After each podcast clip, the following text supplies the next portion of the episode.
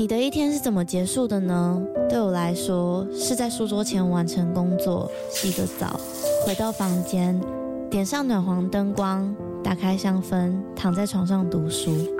这时候有个可以稳定支撑身体的床垫真的很重要。德国 Emma Hybrid 独立筒床垫陪伴了我好几个夜晚，习惯侧睡的我起床也不再感觉到腰酸背痛。而且还有一点很重要的是，在换了床垫之后，我们家的狗狗半夜在旁边动来动去，我也都没有被吵醒过。德国 Emma 是欧洲销量第一，获得超过七十五项国际奖项的床垫品牌。现在他们在官网有母亲节的优惠，还可以使用我的折扣码 Lily 八八八再打九折。那如果你买了不喜欢怎么办？放心，他们有提供十年保固、一百天的免费试睡服务。大家好好睡吧，晚安。Hello，欢迎收听《他说犯罪》，我是 Lily。节目开始前的温馨提醒：今天这集涉及家庭暴力，可能会引起某些人的不适，建议谨慎收听。如果有需要，请寻求专业协助。大家可能有注意到，我今天把免责声明放在了开头。今天这集对某些人来说可能会比较难接受一点，相对的，这集资料量也比较大。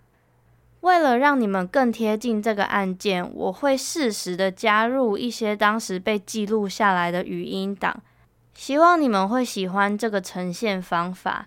那我们就开始喽。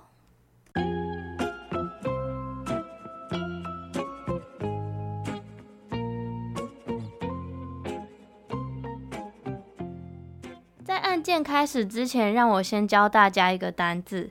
这个单字叫做 picture perfect，那字面上的翻译大概的意思就是像修过图一样完美。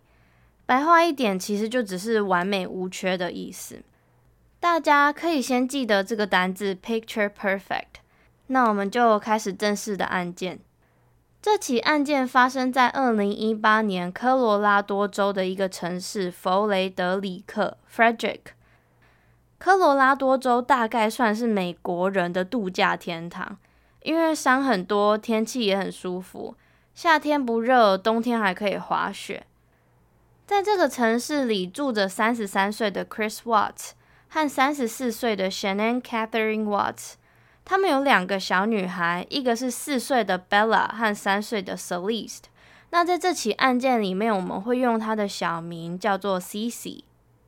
Chris 和 Shannon 在二零一零年认识，二零一二年结婚。一样，我们先从背景开始。Chris 是一间石油勘探公司的员工，也就是个平凡的上班族。那 Shannon 是一个保健食品的行销业务，他的工作只需要在网络平台上销售他的产品，等于说他是一边在家带小孩，一边工作的。那因为他的工作关系，他必须要常常在 Facebook 上面开直播，跟别人分享他自己的私生活，或是他的产品使用心得。那他也时不时会开直播分享他和 Chris 的交往故事啊，或是一些妈妈经。他也曾经在一段直播里面提到，能够遇见 Chris 是他人生中最最最幸福的事情。而且他们两个小孩也都超可爱的，他们就是一个很完美的家庭，就是无话可说的那一种。而且啊雪念还怀了第三个宝宝。在她知道她怀孕的当下，她开直播跟大家分享这个好消息。在影片里面，Chris 知道他们又有小孩了之后，他亲了一下 Shannon，然后跟他说：“我猜这就是一个。”当你想要做一件事情，没有人能够阻止你的最好的案例了。可是啊，就在这一切 picture perfect 的背后，其实事情并不是他表面呈现的这么完美。Chris 跟 Shannon 其实早在二零一五年就申请了破产，他们也正在讨论要离婚的这件事情。在二零一八年的八月十三号凌晨大约两点。雪内那时候从亚利桑那州出差回家，当时从机场接送他回家的人是他的好朋友 Nicole。Nicole 在雪奈离开之前跟他说了，如果你明天早上产检需要我陪你去的话，就打一通电话给我。从这里啊，我们可以知道他们两个的关系有多好。说真的，美国这么大的地方，有的时候要去一趟机场，可能就需要开车两到三个小时。而且产检这么私密的事情，他可以轻易的脱口说要帮忙 Shanann，就可以证明他们两个的友谊了吧？但是在那之后，Nicole 就再也联络不到 Shanann 了。他们两个除了是很好的朋友以外，他们也是工作的伙伴。可能是因为工作的关系，或是单纯就是感情好，他们每天早上都会传讯息给对方。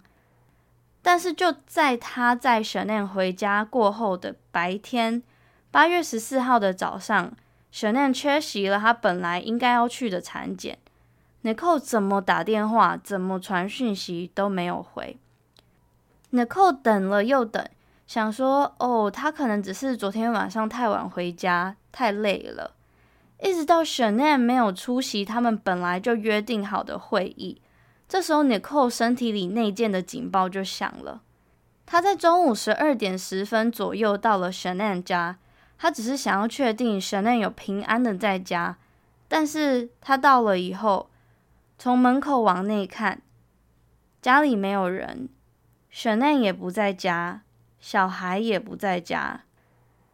让他觉得更奇怪的是，当他按了大门的密码，想要尝试从大门进去之后，在门后的链子是被扣上的。不要问我为什么他会有密码，我在猜，也许他们真的就是很好很好的朋友。所以啊，这时候如果是我的话，我体内警报应该也会大肆的响起。你想想看，你的好朋友已经没有接电话了，你也找不到他。而且说真的，身为一个母亲，怎么可能会忘记产检？美国的产检不像台湾那种，你想要照几次超音波，你就可以照几次。美国的产检可能是因为保险还有医疗的关系，在你从怀孕到小孩出生的过程中，你可能只有三次到四次的仔细检查的机会。所以，如果是因为这样子的话，谁都不会想要错过的吧？更可疑的是，门还被反锁了，所以 Nicole 真的觉得这个太怪异了，他就打电话报警了。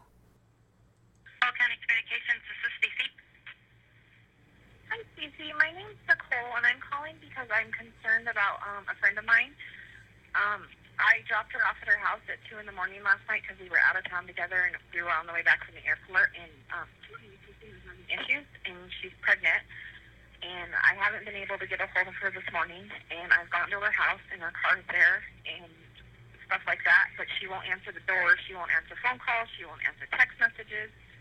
And I'm just really, really concerned. And she had a doctor's appointment this morning, and she didn't go to it. And 在这段音档里面，Nicole 先说了她的名字，然后跟九一一接线人员说：“我有点担心我的朋友。”我昨天凌晨两点的时候从机场带他回家，在那之后我就联络不到他了。他最近跟他先生好像出了点问题，心情不太好。今天早上他讯息没有回，打电话也没有接。我去了一趟他家，他的车子在家，但是他没有回我的电话，也没有来开门，没有人可以联络得到他。我真的很担心他。于是，警方在接受到 Nicole 报案之后，到了现场，但基于没有搜索令的关系，他们没有办法直接入门。没有多久过后，Chris 就从公司回家了。Chris 告诉警方，他在早上五点就从家里离开去上班了。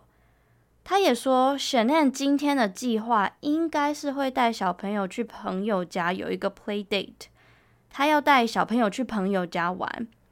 之后，他就同意让警方搜索家里，看看有没有什么可疑的地方。警察进去了之后，确实，Shanann 和两个小朋友不在家，而且屋里大致上看起来没有什么异样。比较奇怪的是雪奈的手机在家，电脑也在家，他应该带出门的东西都在家，车子也在家。我不知道听众有没有是幼儿的妈妈，就是三到四岁之间的小朋友的妈妈。但是以我以前在美国当过八岁小孩保姆的经验，如果要带小朋友出去的话，你要带的东西真的很多，基本的什么水瓶啊、尿布啊、零食啊，或是防蚊液啊，有的没有的。而且啊，他们的小女儿 C C 对坚果有严重的过敏。他们夫妻都有一个共识，是他们绝对不会忘记带 C C 的药，还有 C C 的 E P pen。E P pen 是一种要有处方签才可以拿到的一种，嗯，立即注射的肾上腺素，是为了让有严重过敏的人施打的。而且，如果就像 Chris 所说的，Shanann 要带小朋友去朋友家玩，就算他没有开车去。可是以社群媒体为生的他，应该会记得要带手机跟电脑出门吧？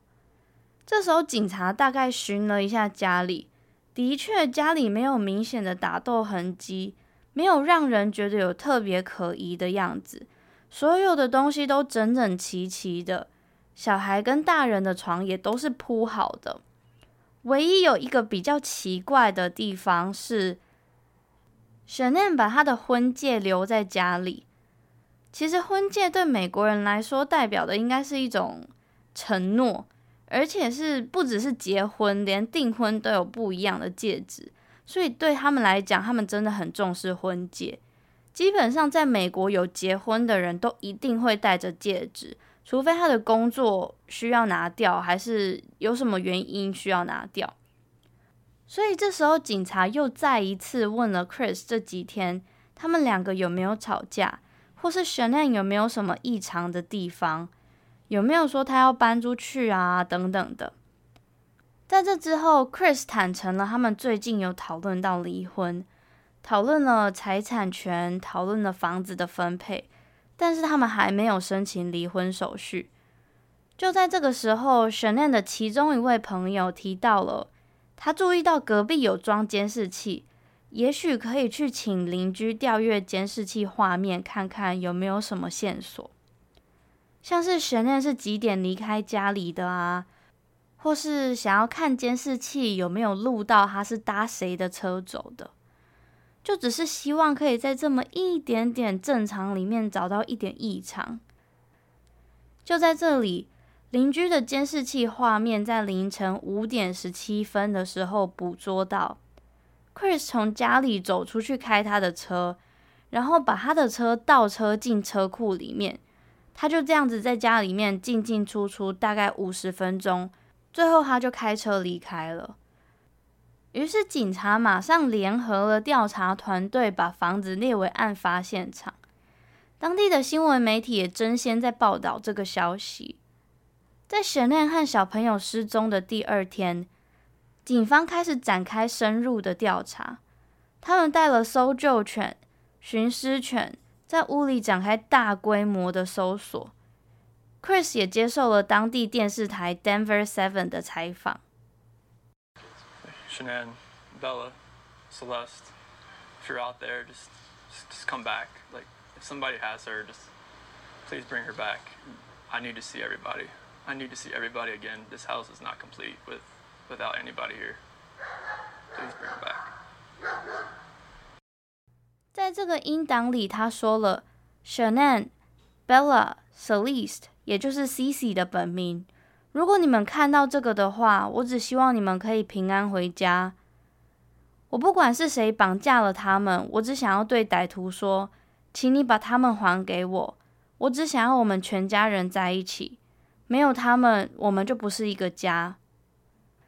在访问的过程中，记者有问到 Chris 他们这段期间有没有争吵，或是 Shanann 有没有什么其他可疑的地方。他只回了：“我们没有吵架，我们只是有一些比较情绪化的对谈。”但是我就透露到这里，我只想要他们回家。各位，你们有觉得我刚刚讲的那一段？加上音档，听起来超怪的吗？我是一个没有小孩的人，我都没有办法想象，如果我的伴侣或是小孩失踪的话，我还可以这么冷静。诶，我我没有小孩，我是只有养狗而已啦。可是我可以保证，我的狗不见，我可能都没有办法这么冷静哦。在这个采访里面，Chris 一滴眼泪都没有掉，所以这时候连调查人员都开始觉得，嗯，事有蹊跷。而且很巧的是啊，在同一个时间。警方接到另一个非常关键的消息，这个声称 Chris 的同事的女生，她也叫 Nicole。他告诉警察，他在七月的时候开始跟 Chris 交往。他对 Chris 的印象就是个已经快要完成离婚手续，而且很温柔、很体贴的爸爸。一直到 Shannon 和小朋友失踪了之后，他才觉得好像不太对劲。他透过媒体的报道才发现，这一切都不是 Chris 跟他说的样子。他根本还没有开始办离婚手续，而且到了这个节骨眼，他才知道 Chris 不止没有跟他说实话，甚至是他的老婆还怀有十五周的身孕。至于 Chris 跟小三之间是怎么开始的呢？这个小三 Nicole，嗯。这个故事里面已经有 Nicole 了，所以我们叫她 Nikki。Nikki 也是 Chris 当时称她的小名。Nikki 和 Chris 是在同一个层楼工作的。起初他们两个完全没有交集，一直到 Chris 主动去找 Nikki 聊天，当时 Nikki 就马上有注意到 Chris 的手上是没有戴婚戒的，所以他就先入为主的认为他还没有结婚，或是他离婚了。后来，根据 Nikki 接受警方询问的说辞，他有提到，在六月十七号，也就是我前面有提到的 Shanann 怀孕直播的六天过后，他和 Chris 还没有正式交往，但是已经出去开始约会了。Chris 才跟他说：“哦，我已经在离婚的最后阶段，我正在跟我老婆讨论财务分配的问题。”各位，是不是真的很会骗？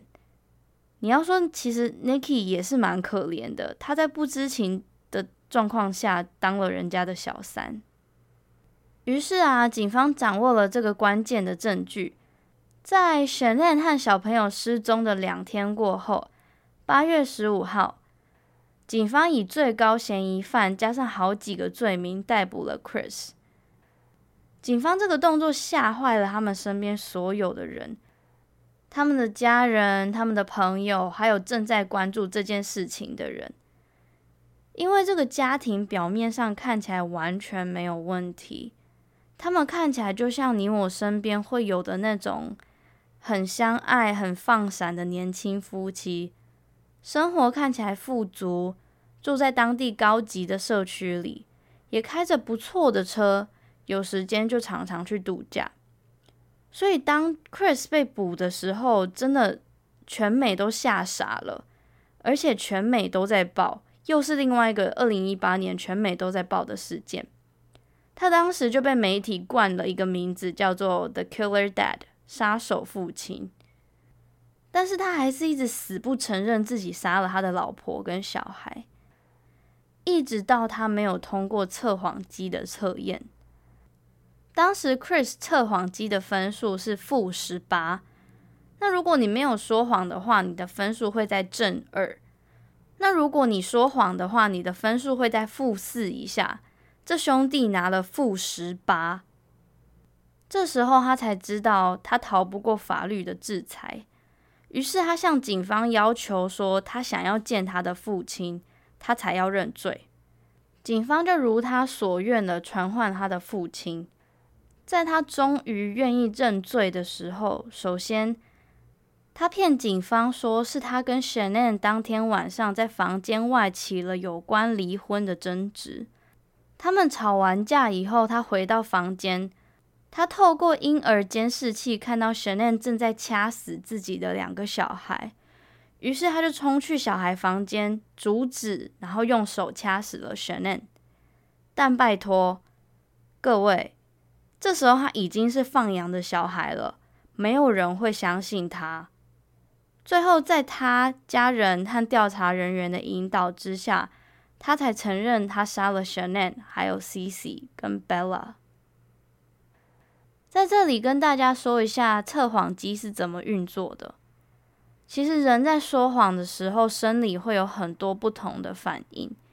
应该比较明显的就是心跳加速啊，或是紧张。可是其实你的神经也会有不一样的细微反应。我有听人家说过，其实你在说谎的时候，你的唾液腺是不会分泌口水的耶。大家可以去实测看看，我也蛮好奇的。好，让我们回到测谎机。其实测谎机也蛮有争议的，虽然它可以成为证据参考的一部分。据我所知，无论是有或是没有通过测谎的测验的话，不会全然影响案件的发展，而且其实好像可以拒绝被测谎。在法律上，如果你拒绝测谎的话，那一项好像就不会在审讯的期间被列为参考。那既然他认罪了，我就来讲讲当天晚上发生了什么事。Chris 说他在早上五点准备起床去上班的时候，他们在房间里面发生了口角。当时，Chris Watts 一时理智线断掉，就掐死了 Shanann。而且在他后来的口供里面有说到，他们两个吵架的声音吵醒了年纪比较大的 Bella。而 Bella 看到他坐在 Shanann 身上，做出那个要掐死他的那个动作，他还问了 “What's wrong with mommy？” 妈妈怎么了？然后他说。Bella 看着他用被单裹着 Shanann，然后把尸体拖到房间外面，再来把尸体放在卡车上面。接下来，他把两个小朋友安置在后座。这时候，年纪比较大的 Bella 好像知道事情不太对劲，他还问了：“Is mommy okay？妈妈还好吗？”接下来，他载着 Shanann 的尸体和两个小朋友到他工作的地方。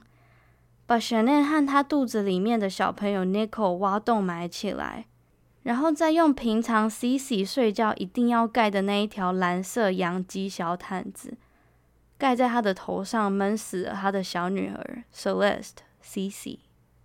接下来 Bella 又问他了：“Is the same thing gonna happen to me as Cece？” 发生在 Cece 身上的事情也会发生在我身上吗？最后，Chris 告诉警方。Bella 最后对他说的话是：“No, Daddy, no，爸爸，拜托不要。”接下来，他再分别把 Cici 跟 Bella 丢进两个不同的原油舱里面。你知道他有多可恶吗？我现在好气，我一直在忍耐我的情绪。我接下来要讲的，你们会更气。在他处理完尸体之后，他先是打电话到了小朋友的学校。用随便一个原因告诉学校，他要帮小朋友申请 drop out，就是退学。然后他再打电话给中介说，他要卖掉那一栋房子。不知道你们记不记得我刚刚提到的，警察在房子里面有找到 Shannon 的婚戒。其实这件事情完全就是 Chris Watts 自导自演。他说他把 Shannon 的婚戒。拿起来之后放在床头柜上面，因为这样子一切看起来就像是他们的婚姻出了问题，然后他不想要修复这段婚姻，他想要离婚，他不想要戴那个婚戒。再来，我补充一点，其实，在沈念跟小孩消失的那一天沈念的朋友和邻居就有觉得 Chris Watts 不对劲了。邻居后来有接受媒体的采访，他说当天 Chris 在屋子里面的举止让他们觉得非常的奇怪。他的老婆跟小孩失踪了，他竟然还有心情吃披萨，而且就在大家绞尽脑汁想尽各种 Shanann 和小朋友会去的地方，或是各种有可能发生的状况，Chris 则是不闻不问的坐在旁边。最后。在二零一八年的十二月，警方也释出了一段当时在第一时间警察到 Watts 家的密录器画面。我会把影片贴在 Instagram，大家一定要去看它有多可恶。他不只看起来一点悔意都没有，他还要假装他真的好像什么都不知道一样。密录器录到他从小朋友的房间走出来，然后说：“好奇怪，小朋友的毯子都不见了。”然后他说：“奇怪，毯子不可能会不见啊，他们睡觉一定要那条毯子。”啊！就他拿走了啊，在装，而且还装得很像，或是他故意假装很急的样子，说：“我现在要去哪里找他们？这时间他们会去哪？他们不是说要去别朋友家玩吗？”这种屁话，真的是自导自演呢。但是，就像我之前讲的，百密必有一疏，他整段演出里面唯一有漏洞的地方是。他们去隔壁邻居家看监视器，然后邻居调监视器调到早上五点的时候，发现他在车库进进出出。他还说：“哦，我这时候就就去上班啊。”这样，可是他看起来超心虚，他完全不敢把眼睛直视在荧幕上，然后一直假装在在在用手机打字。有时候一下抱头，有时候碰一下自己的肩膀，有时候把双手环抱在自己的身体两侧，看起来就非常的紧张，非常的不自然。就在看完监视器画面的时候，Chris 先离开了那个邻居家，警方的密录器就有记录到这个邻居对着警方说：“He's not right。”他看起来超级不对劲。警方还确定了一下说：“No，就是。”真的吗？他说他看起来超级不对劲，而且其实啊雪嫩不是不知道 Chris Watts 好像劈腿了。根据他和他朋友在八月七号的讯息内容，他说，Chris 昨晚告诉我，他对于我们第三个小孩感到非常的紧张。他说他觉得好像有 Cici 跟 Bella 就够了，他不想要第三个小孩。然后他又说。他变了，变得我都不认识了。他已经一个礼拜没有亲过我，没有碰过我，他也不跟我说话，除非我问他我们之间到底怎么了。他很冷淡。Addie，Addie 就是他传讯息给这个朋友的名字。他说：“Addie，我不知道我们之间到底怎么了。”这时候他的朋友就回他说：“你去看一下他的手机，确定没有小三的存在。”如果有的话，我会杀了他。在八月九号，Shanann 又传讯息给同一个朋友 Addie 说：“我已经一个礼拜没有熟睡了，我也哭得眼睛很痛，我也取消了宝宝的性别派对。明明这个宝宝是我们决定要一起生的啊！当时我们有多兴奋，多开心。在产检的时候，他也拒绝牵我的手。”最后悬念说道：“唯一我可以想到的，虽然我觉得他不可能会这样做，但是他应该是劈腿了。Chris Watts 就是个王八蛋，这个这么爱他的女人，再怎么样也想要去相信他没有外遇，而且就在他老婆难过的同时间，他在跟小三约会。更可恶的是。”他把所有外遇的照片存在一个渣男专用的 App 里面，这个 App 叫做 Secret Calculator，中文翻译叫做秘密计算机。那它是怎么运作的呢？当你把这个 App 打开之后，它其实就像是一个一般的计算机，但是你在画面上按下四个字的密码，它就会像潘朵拉的盒子一样打开哦。而且啊，在暑假的时候雪念带小朋友回外公外婆家五个礼拜。在雪念在娘家的时候，Chris 还跟小三出去玩，他们还一起庆祝美国国庆，甚至讨论到结婚这件事情。这些都是根据小三之后的口供。他说，Chris 还跟他说，请他帮他找一个适合他跟两个小朋友的公寓。他离婚之后要自己搬出来住。而且在 Shanann 和小朋友失踪的当天，也就是他都把他们杀死了之后的那一天，他传讯息给小三说：“对不起，我今天很忙。”然后就像平常一样聊天。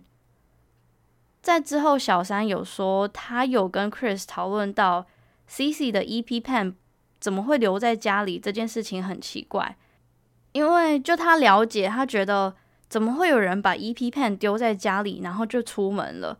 因为它是一个非常重要的东西，在生命急救的时候，它是非常重要的。然后 Chris Watts 回他：“哦，也许 Shanann 带了我们家的其中一支 EP Pen，但是谁家会有两只 EP Pen？因为 EP Pen 非常的贵。”他这时候就觉得你在说谎啊。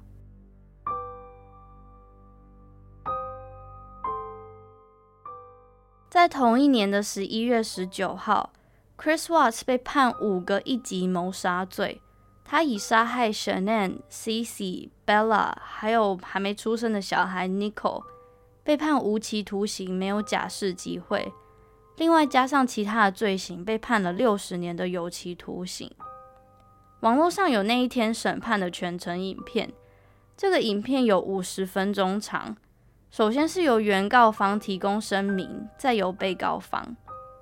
所以 Shanann 的爸爸、弟弟还有妈妈轮流上台发言。再来是 Chris 的律师代表 Chris 本人，然后还有他的妈妈跟爸爸。我比较想要提到的是 Shanann 的爸爸还有 Chris 的妈妈的发言。他们个别是原告以及被告的父母亲，也是小朋友的外公外婆。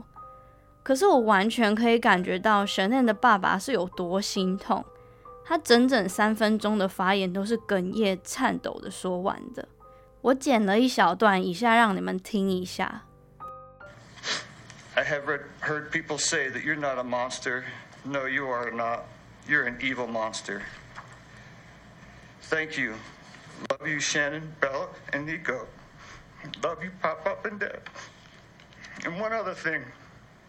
And Shanann says she is super excited for justice today. Thank you, Your Honor. Thank you, sir.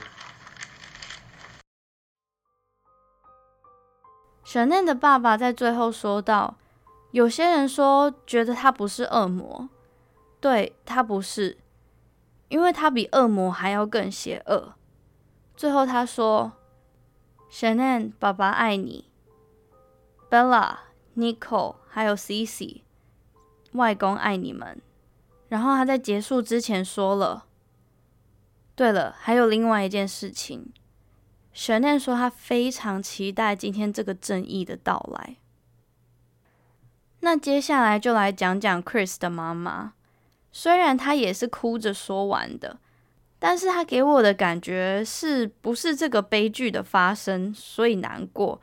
而是他舍不得他的儿子要蹲监狱一辈子。比如说，他会说：“我儿子从小都很乖，他从来没有犯过错。我不知道他这一次怎么了。”这种话。而他在最后的发言结束之前，转头看着 Chris Watts 说：“儿子，我们都愿意原谅你。”但是这时候，Chris Watts 只是不断的低头跟抖脚。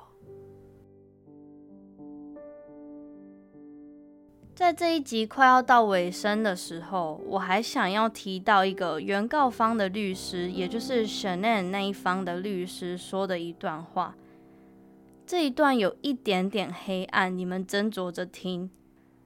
他说：“根据 Shanann 尸体的状况，他的脖子右侧只有手指用力造成的淤青，并没有那一种大众很常见的勒臂。”骨头断裂或是挣扎反抗的痕迹，想必 Shanann 在死前一刻都是这么委屈、这么善良的，然后被他深爱的男人亲手掐死。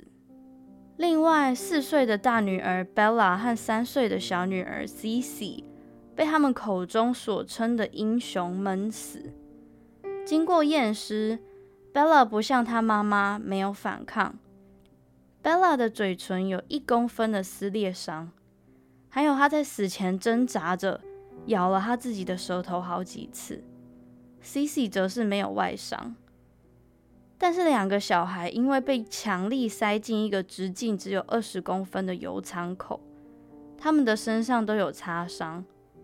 更恶心的是，Chris 在口供里面说了，从原油舱里面的油溅起来的声音，Bella 的油舱听起来油比较少。你说说看，到这个时候，这个人还是一点悔意都没有诶，他杀了他的老婆以及三个小孩，就只是渴望展开一段新的恋情。在这整整五十分钟的判决会影片里面，我透过镜头看到 Shanann 的爸爸已经是哭得快要昏厥。听到这一段，他会有多心痛？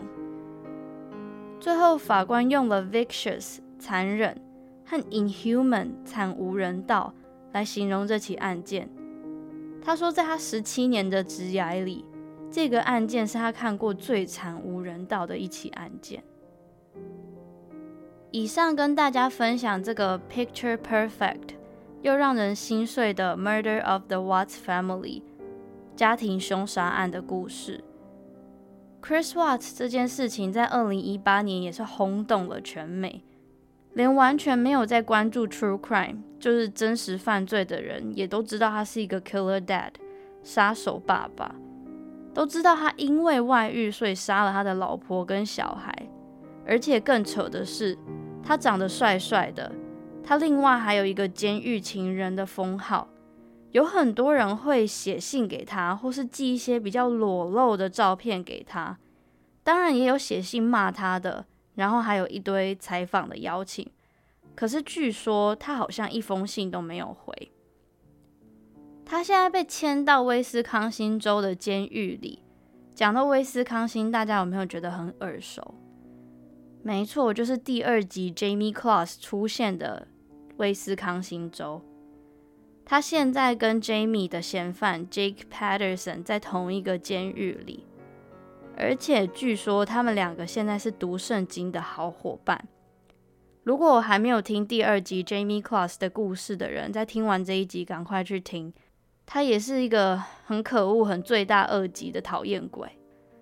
刚刚有讲到，他们两个现在是读圣经的好伙伴，因为啊，通常这种等级的罪犯一天都只有好像是一个小时，还是一到两个小时的放风时间，而且他们会被隔离在另外一个重罪区，因为通常这种人就是过街老鼠，人人喊打，不管是在里面在外面，只要有发生这种重罪，一定会被打在监狱里面。而且他又是犯下这种杀小孩、杀老婆的罪，美国人最忌讳的就是这个，所以他们必须要被隔离。他跟 Jake Patterson 都是。最后啊，让我们拉回来在台湾讲这个家庭暴力的事情。其实说真的，家庭暴力这件事情真的不容小觑。根据卫生福利部统计处的资料显示，台湾在二零一九年总共有一万六千九百四十四件通报案件，就是有关家庭暴力的通报案件，其中由同居关系暴力占为多数，等于说有两件通报案件，其中就会有一件是亲密关系暴力，而被害人主要为女性。那如果是青少年保护案件的话，有六成施暴人是父母，其中两个主要原因是缺乏亲职教育和婚姻失调，光这两个就占了百分之六十四。那在美国啊，每四个女性就会有一个曾经是经历过家庭暴力的人，所以在美国啊，每年十月是家庭暴力防治宣导月，这个活动的代表色是紫色。所以有时候就可以看到有人特别在十月的某一天戴上紫色的胸花啊，或是穿紫色的衣服，甚至是有一些企业啊，像是 YMCA 或是比如说图书馆好了，他们也会办一些社区的活动来庆祝这个暴力防治宣导月。好啦，这起案件也差不多分享到这里，希望听到这里的你们不会觉得。太窒息，然后太伤心。接下来就是一些闲聊的时间啦。上次在 Instagram 发了一个观众提问，就有人跟我说，觉得单集不够长，想要听长一点的故事。我现在这样子看，录完有快四四十分钟，加上一些后置，应该有超过五十，呃呃四，应该会超过四十分钟啦。我在讲什么？剪完应该是够长了。而且说真的，我现在有一种如释重负的感觉。老实说，录这集压力蛮大的。主要是因为我觉得过去这是第五集了嘛，过去四集我常说话的部分没有什么进步，就是会收到一些观众留言跟我说，觉得语调太平淡。可是我好像平常就是一个讲话平语调这么平淡的人。不过我有正在练习，我参考了很多人，然后听了很多高手的指导，我有正在练习，然后希望可以更好。之所以为什么把闲聊放在最后面呢？是因为我发现好像有一些听众不太喜欢听闲聊的片段，尤其是在片头。可能做真实犯罪，大家真的想要点进来就听一些就是重点，所以我就把闲聊放在最后面。如果有想要听的人就听，不想听的人就就先就是听完案件就就退出，没有关系。不说那么多了，希望你们会喜欢今天的案件，然后喜欢我呈现的部分。那如果你喜欢今天这个内容的话，或是这个节目的话，欢迎你到 Apple Podcast 帮我留言评分。今天提到的内容，我会把参考的资料都放在 Show Note。如果大家想要看五十分钟的公听会，或是 Chris Watts 到底有多可恶的密录器画面影片，我都会贴网址在下面。如果是用 Apple Podcast 收听的人，往上滑就可以看到很多连结了。那如果你想要知道更多有关这个案件的资讯的话，欢迎你到 Instagram 搜寻“他说犯罪 ”，She tells true crime。如果有听到这里的话，恭喜你们！偷偷告诉你们，我会把据说曾经有跟 Chris Watts 交往过的男生放在 Instagram，而且是这个。讨厌鬼跟神人在一起结婚的同时，跟这个男生交往。如果你好奇的话，要记得去看哦。然后谢谢你的收听，我是 Lily，我们下周一见，拜拜。I will see you next Monday.